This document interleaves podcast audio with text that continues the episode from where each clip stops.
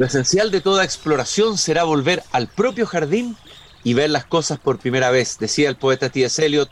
Muy buenas tardes, queridas y queridos radiovidentes que al escucharme me ven en Antofagasta, Valparaíso, Viña del Mar, Santiago, también Temuco, eh, y los que nos siguen a través de pauta.cl o por Spotify. Estoy abriendo puntualmente hoy día, martes 25 de julio del año 2023, la verja de madera de mi jardín. Y hoy día voy a cruzar al patio de la escuela. Vamos a hablar de educación, como lo hacemos por lo menos una vez a la semana aquí en Desde el Jardín. Y ya estoy en el patio de la escuela, se escucha el sonido de los niños, sonido de la campana, estamos en recreo y cada vez que entro en el patio de la escuela me encuentro, por supuesto, con ella, con Gabriela Mistral.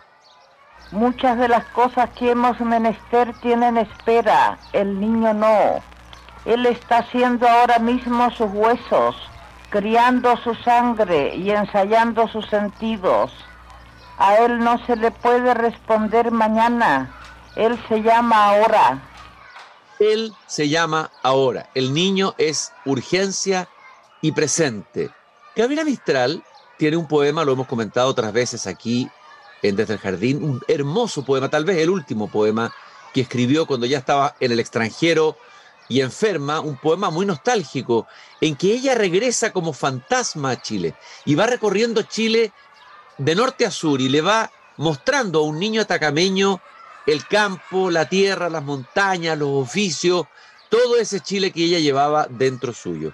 Y en uno de los fragmentos del poema habla del mar, de esa experiencia alucinante y emocionante que tiene cualquier niño que no ha conocido el mar y que de pronto lo conoce. Y el niño, al conocer el mar y al encontrarse con el mar al comienzo, tiene miedo y dice, ¿qué de alborotos y de gritos que haces volar las bandadas Calla, quédate, quedemos, échate en la arena, mamá. Yo no te voy a estropear la fiesta, pero oye y calla. Y ella le dice al niño, ante la emoción de ese mar que aparece ante su vista, sus oídos y todos los sentidos, échate y calla, chiquito, míralo sin dar palabra, óyele, él habla bajito, casi, casi cuchicheo, dice Gabriela Mistral al niño tacameno. En el fondo la, lo empieza a iniciar en los secretos del mundo marino, ese mundo marino que es tan importante en nuestra geografía, pero no solo el mundo marino, el mundo del agua, de los lagos, de los ríos, el mundo de los peces, ese mundo riquísimo, único tal vez en el mundo que tenemos en nuestro país, pero tan desaprovechado desde el punto de vista educacional. Necesitaríamos tantas Gabrielas Mistrales que iniciaran y guiaran a los niños en sus distintas regiones, en el mundo de los ríos, el mundo de los lagos, el mundo vasto del mar, el mundo de la pesca. Hoy día vamos a conversar aquí sentados en el patio de la escuela con un constructor naval, capitán, guía de pesca profesional, dueño de barcos, creador de una escuela de pesca con mosca, autor de un libro, propuesta educativa basada en la pesca con mosca, que lo único que quiere es hacer lo mismo que hacía Gabriela Mistral con su niño, es decir, iniciarlo en el mar, iniciarlo en el agua, iniciarlo en la pesca, eh, dejar un legado educativo que tenga que ver con esa pasión que tienen los pescadores y los navegantes y que ojalá tuviéramos todos los chilenos dada nuestra propia eh, inusual geografía. Raúl, un gusto de conversar contigo esta tarde aquí en el patio de la escuela junto a mi jardín. Gracias, Cristian. Eh, te agradezco la, les agradezco la invitación, eh, poder presentar el libro eh, Propuesta Educativa basada en la pesca mosca, que es un libro ya llevamos tres años. Dentro de la pandemia, la verdad es que partí con esto en ese momento que hubo tiempo para hacer cosas y, hoy día ya lo tenemos terminado y lo estamos presentando a más una serie de libros que van en complemento con él. Oye, Raúl, pero lo primero que quiero preguntarte un poco es saber de tu historia. ¿Cómo llegas tú a esta pasión por la pesca con mosca, esta pasión por la construcción naval, eh, que es lo que te llevó a armar esta, esta, esta, en el fondo, esta suerte de escuela y todo este mundo que gira en torno a la pesca, los barcos, etcétera? ¿Cómo nace eso? Mira, la verdad que eh, yo soy de la ciudad de Los Ángeles y pescábamos en el, con mi abuelo Arturo, pescábamos en el río Biobío, íbamos a Ralco arriba ah, y pescábamos mucho en la laguna del barco, cruzamos Argentina y, y estábamos muchos meses el verano, mes y medio, a caballo, pescando. Y mi abuelo, la verdad es que siempre relacionado, un gran pescador reconocido en la zona, y yo era su Sancho Panza que iba siempre a la cola de él. la verdad es que salíamos juntos y, y, cruzamos hasta Argentina pescando, volvíamos y hacíamos esas cosas en el verano. Entonces, eso me marcó. Me marcó incluso en estos libros pequeños, yo hablo de ese tema, eh, de ese viaje que tuve con él, y de esos, de esos viajes y, y por qué siempre eh, me relacioné con la pesca. Pero mira, aquí hay algo bien especial, porque aparte que soy pescador desde los 10 años, con mi abuelo, por supuesto, eh, tengo la tengo la suerte, cuando me marcó para estudiar ingeniería naval, porque está relacionado con agua. La verdad es que iba a estudiar biología, pero la biología yo soy un poco disperso, así que los libros eran mucho estudio, yo soy medio malo para, la, leer mucho, la verdad.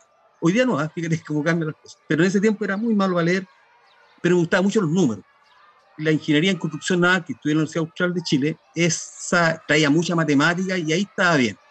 Y relacionado con agua. Así que eh, estudié esa carrera eh, y después me titulé y vine a prestar servicio a la industria salmonera acá. Servicios de arquitectura naval. Pero siempre relacionado con los salmones y peces. Venía de la pesca, siempre toda la vida pescando, estudié algo y sigo con salmones y peces. Mira, resumiendo, finalmente la, los, las truchas, los salmones es lo que me han dado lo que tengo hoy día. Y hoy día quiero devolver la mano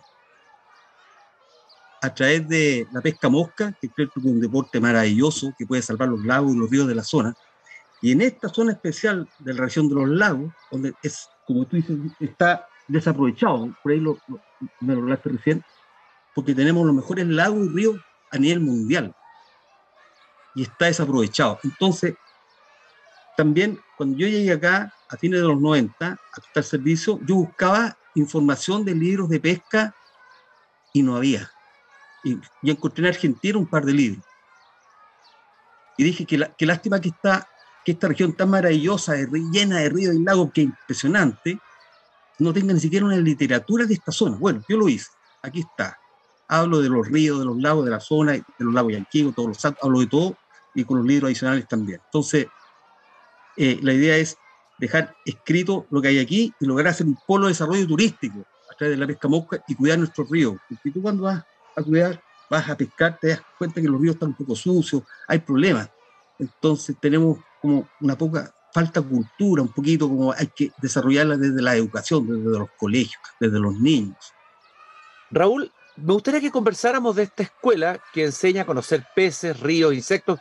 Es mucho más que simplemente ir a pescar. Eh, eh, eh, es decir, es un mundo el que tiene que ver con el, con el tema de la pesca.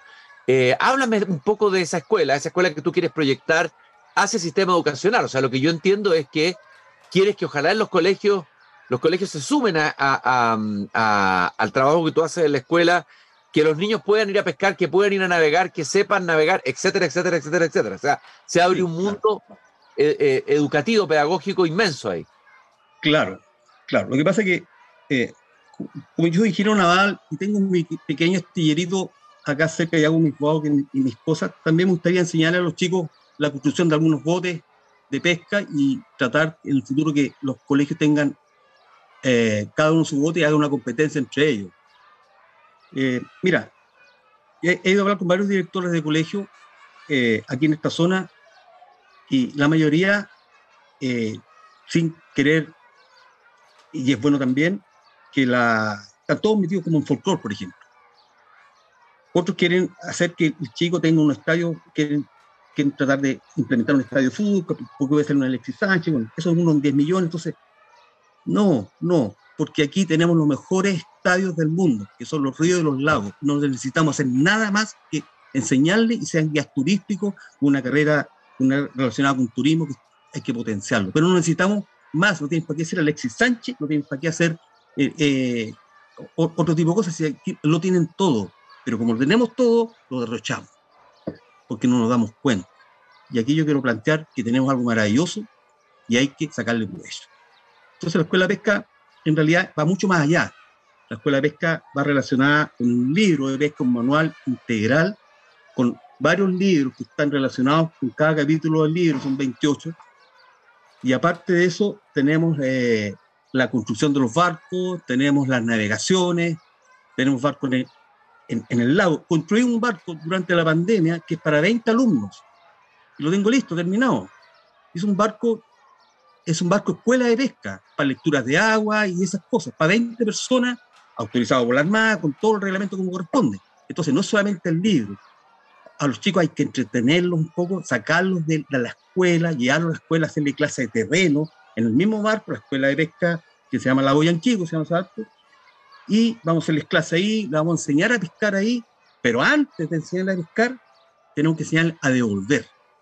Porque estas técnicas modernas de pesca que yo quiero enseñar, tú puedes pescar 50 truchas en un día. Y si las matas y te las llevas, en dos o tres días puedes reventar el río. Entonces hay que tener cuidado a quien se le enseña. Y respecto a la educación, sí, nosotros vamos a tener becas para los colegios subvencionados y ese tipo de cosas, en las cuales vamos a tomar cinco niños, por ejemplo, el colegio Nueva Brauna o, el colegio PAC de aquí de Puerto Ara, no sé, o de Ensenada, y les vamos a hacer una instrucción gratis. No vamos a cobrar a los niños de, de este. A los que vienen particulares, sí, porque es otra cosa, pero los vamos a colocar acá. Pero les vamos a dar una beca, cero pesos con tal de inculcarle la pesca mosca y enseñarle los, ríos y lagos que tenemos en esta región. Que se encuentren que tienen. Raúl, encuentro fascinante el, proyecto, la idea, la pasión que, te mueve detrás de este, de este objetivo. Te quería preguntar eh, si hay una filosofía del pescador. Yo he conocido amigos que, se dedican a la pesca y me doy cuenta que hay toda una manera de vivir, de sentir que va mucho más simplemente de pescar el hecho de, obtener el pez del río. alguien ha hablado de la filosofía del pescador. ¿Existe esa filosofía del pescador? Sí, ¿Y cuál es esa filosofía? Y eso, eso hay que inculcarlo. Por ejemplo, en uno de mis libros, acá, en varios libros escribo, por ejemplo, si nosotros vamos a pescar a cualquier arroyo, río por ahí, nosotros tenemos que entender el río. Porque ir a pescar y sacar 20 peces no tiene gracia. La gracia es tomarlo como un deporte. Si nosotros vamos a pescar un río pequeño, llevamos una caña que tenga cierta flexión, cierta línea y que, tenga una trucha de 800 gramos y nos pelee como si fuera una trucha de 2 kilos o 3 kilos, porque tenemos la caña que es capaz de hacer la misma sensación que una caña número 7 en la cual tengamos un pescado de 5 kilos. Entonces se nos puede cortar y todo. Entonces es, un tema ahí. Pero aparte, tenemos que ver cómo fluye el río, las, las burbujas que hay, los remolinos, entender la historia del río, entender qué es lo que pasa bajo el agua. Entonces, claro que hay una filosofía, porque si tú eres pescador, vas de repente a pescar, pero si no te insertas en el río, como parte del río, lo más seguro que no te, no pique mucho, pero cuando te pica, siendo parte del río, tú quieres devolver la trucha al río porque esa trucha pertenece al río y estamos invadiendo el hogar de esa trucha. Nosotros vamos a invadir el hogar donde ellos viven. ¿Por qué los tenemos que matar? Al contrario, tenemos que devolverlo y limpiar los ríos y limpiar todo lo que hay alrededor y hacer un, tema de ambiental. cuando, te escucho hablar, cuando te escucho hablar con esa emoción del río, me acuerdo y me remonto al viejo filósofo en el origen de la filosofía griega Heráclito, que dijo, uno no se baña dos veces en el mismo río. Y en esa pequeña frase está incluida toda una, una, una manera de entender el mundo. O sea, el río es una gran metáfora, un gran símbolo de lo que es la vida, ¿no? de lo que es el fluir, el cambio, el devenir. Y me imagino que el pescador tiene que estar alerta, atento, conocer cómo nadan los peces, eh, eh, eh, entender, recorrer las distintas partes del río. El río tiene distintas partes, no es solamente el río, tiene, etcétera, etcétera. O sea, hay todo un mundo ahí que tiene que ver, este, que, es un símbolo de la, de la vida, el fluir. El, el, fluir, claro, eso es, es como un símbolo. Yo, mira, un buen, un, buen pescador no tiene por qué sacar 20 truchas, puede sacar uno solo. Lo disfruta tanto como él sacado más de 20, uno. Pero se sienta a la orilla del río, ve, para acá, ve pasar la, la naturaleza, los patos flotando, eh, los peces. tiene, un, tiene otro sentido. Puede que a veces no te pique nada, pero estar inserto ahí, en la, en la cascada, donde corren las aguas, eh, tú puedes estar todo el día mirando cómo fluyen las aguas y estás feliz igual. Mira, no me picó nada, pero me pasé estupendo, un paisaje precioso. La pesca no estuvo muy buena, pero no importa. ¿Me entiendes? No es. Eh, eh, la pesca mosca no se trata de ir a sacar muchos peces, se trata de disfrutar el lugar, de disfrutar el río, entender el río, instruirse sobre el río. Antes de ir a pescar este río, tenemos que instruir el río. ¿Cómo es el río? Es un río tipo freestone, script, o sea, es un río que depende de, los de hielo, depende de qué, es un río que depende de los manantiales, el agua son frías, caliente, ¿qué mosca voy a usar? Antes de ir a pescar hay un proyecto de pesca para ese río, porque aquí lo que yo veo, mira, voy a ir a pescar el río Tepú, que está cerquita de ubicarlo camino en Senada, y resulta que ya hay una caña número 8 y las truchas que pican ahí son de 400 gramos, 500 gramos. En realidad sí te pica, pero no tiene gracia. Entonces mejor tienes que entender ese río que en realidad se pesca con ninfas de tal porto o, o, mosca de tal manera, pero eh, ese río es un río para pescarlo con cañas número 2 o 3 máximo. Y ahí lo disfruta. Pero el pescador a mosca eso lo sabe. Entonces va a ir preparado para ir a pescar a ese río con ese tipo de, de instrumentos. Yo me imagino, yo no juego golf, pero en el golf me imagino que tú golpeas un palo o golpeas otro palo. No, no es lo mismo pegarle la pelota a distancia que un palo delgado o un palo grueso. Bueno, las cañas igual, un palo grande, un palo chico, ¿te Estamos conversando con Raúl Barrera, constructor naval, capitán, guía de pesca profesional, eh, diseño de barcos, también creador de una escuela de pesca con mosca, autor del libro Propuesta Educativa basada en la pesca mosca. Estamos conversando sobre las maravillosas posibilidades que tiene la, introducir en la educación el mundo de los ríos, el mundo de la pesca, el mundo de la navegación. Eh, me imagino que eh, entre, las dimensiones que hablábamos, las muchas dimensiones que tiene este mundo, está el conocer los ríos, el conocer el mundo de los peces, que es todo un mundo, el mundo de los insectos. Yo creo que ahí podrías hablar brevemente del mundo de los peces. Ya ese es un mundo grande por, por conocer, ¿no? Eh, eh, y, maravilloso que el niño, que el alumno empieza a saber, porque el niño dice los peces, pero dentro de los peces hay, caramba, diferentes tipos de peces, cómo viven, cómo nadan, cómo se movilizan, eh, etcétera, etcétera, ¿Cómo ven? ¿Cómo escuchan? ¿Cómo ven? Esa es otra cosa. ¿Cómo ven los peces? Buena pregunta esa. ¿Cómo ven los peces? Un tema súper importante porque fíjate que en el capítulo aquí está todo escrito, cómo ven los peces, cómo nadan, la velocidad de los peces, cómo se refiere, todo esos temas. Pero cómo ven los peces es un tema re importante que el pez en realidad vea, vea a una cierta distancia y ve los colores a, dos metros de profundidad del color rojo, por ejemplo, pero sobre tres metros el, rojo se transforma en gris porque la, los colores van cambiando en la profundidad. Entonces, si pescamos con color rojo a 5 metros de profundidad, lo va a ir gris. Si quieres pescar con rojo, ahí no vale la pena. Entonces, tenemos que entender cómo ve el pez.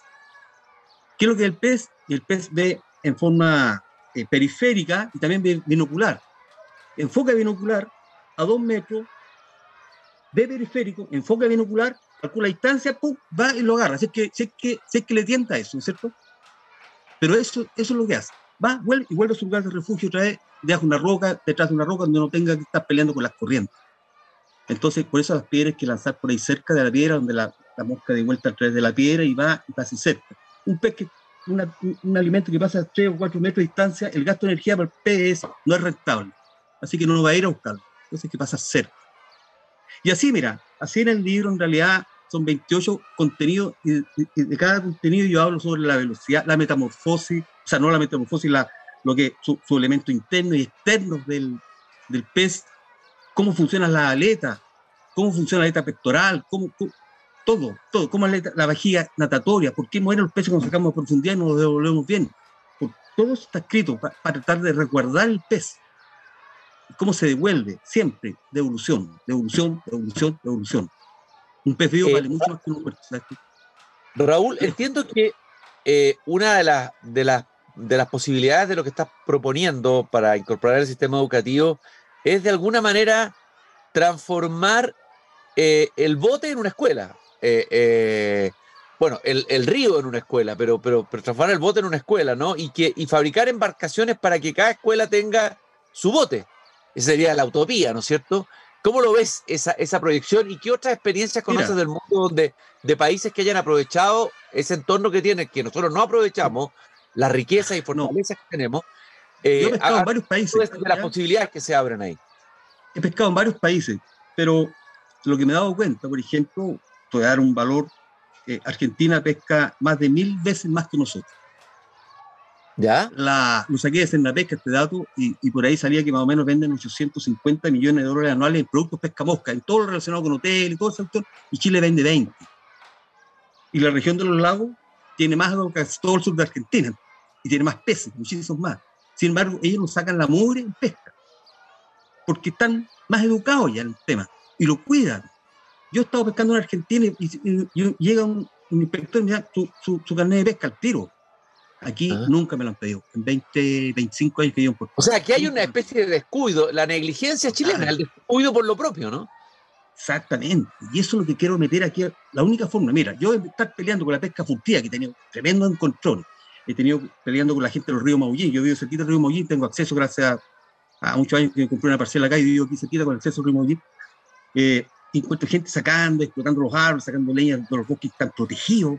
Tú dices, pero, y peleando con ellos, ¿qué saco con pelear con ellos? ¿Sabes qué? Hagamos el libro, que fue hace años atrás, ¿sabes qué? Metamos, metamos este libro de educación a los colegios de la zona gratuito. Yo los colegios, los colegios subvencionados, yo les estoy dando este libro gratuito. Estos libros son todos gratuitos.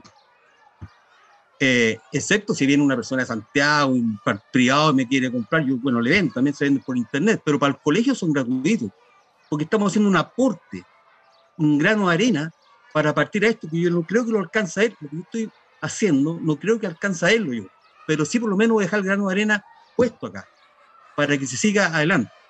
La única forma de hacerlo es con estos libros. Oye, Raúl, ¿Mm? Eh, hablábamos recién de las fortalezas. ¿Por, ¿Cuáles son las fortalezas que tenemos como país para enseñar a través de la pesca? ¿Por qué tenemos más fortalezas que otros países? Bueno, hay cosas, algunas son evidentes, otras no tanto. En la pesca tenemos algunas fortalezas que no se han explotado o se han desaprovechado todavía. Eh, tenemos eh, en la pesca tenemos los mejores ríos y lagos para pescar aquí en mundiales. ¿Y quién sabe eso? Yo tengo clientes que vienen de, yo soy guía también, aparte me entretengo y, y, salgo a pescar con americanos, con gringos, no sé, con europeos. Ellos vienen a pescar acá y yo los llevo aparte que el, el río esté muy sucio porque de repente hay partes que no los quiero ni llevar porque me da vergüenza. Y vienen a pescar acá porque Chile es un país tremendamente atractivo en lo que es pesca. Pero fíjate que Argentina, teniendo menos peces y todo, es mucho más atractivo porque tienen más desarrollada esta parte. Yo estoy hablando solamente de la región de los lagos. Pero eso hay una diferencia. Eh, Argentina tiene más educación, tal vez, si hay que decirlo. el problema nuestro pues. es educación. ¿ah? Eso es, por pues, la educación. La educación. En vez de, pelear con esta gente de la pesca furtiva, en vez de pelear con los que están matando las truchas con unos señuelos de nueve anzuelos, raparas, que hacen hecho pedazos el pobre pez, entonces mejor eh, enseñémoslo a las nuevas generaciones. No sacamos nada con estar peleando. Partamos de abajo. Por eso digo yo que no sé si es el caso del puesto final, porque pero, partamos de abajo, partamos de abajo con un libro, enseñémosle las etapas del libro, desde, aquí tengo un libro que pueden tenerlo el quinto básico, para que lleguen al libro final, que la propuesta educativa basada en la pesca pero ya haberse leído todos los libros y tener clara tener claro lo que se tratan los libros para, ah, yo quiero llegar a este libro. Entonces, ah, pero cuando estoy tercero medio, vaya a poder leer este libro, este libro es pesado, es un libro más, más, más potente. Entonces, pero si yo este libro lo tiraba ahora, a la educación básica no le va a gustar un libro pesado. Entonces, los chicos, mucho, mucho, mucho. Entonces, decidí hacer un, un libro por cada contenido del libro, un tipo cuento, entretenido. O sea, yo, ¿Dónde se pueden encontrar esos libros, Raúl? ¿Dónde, ¿Dónde puede alguien que se interese, que lo esté escuchando, puede adquirir ese libro? Mira, estos libros estamos recién creando la plataforma, la plataforma donde van a estar. Ahora estamos en Instagram, aparecen 12 libros, ¿qué es lo que hay?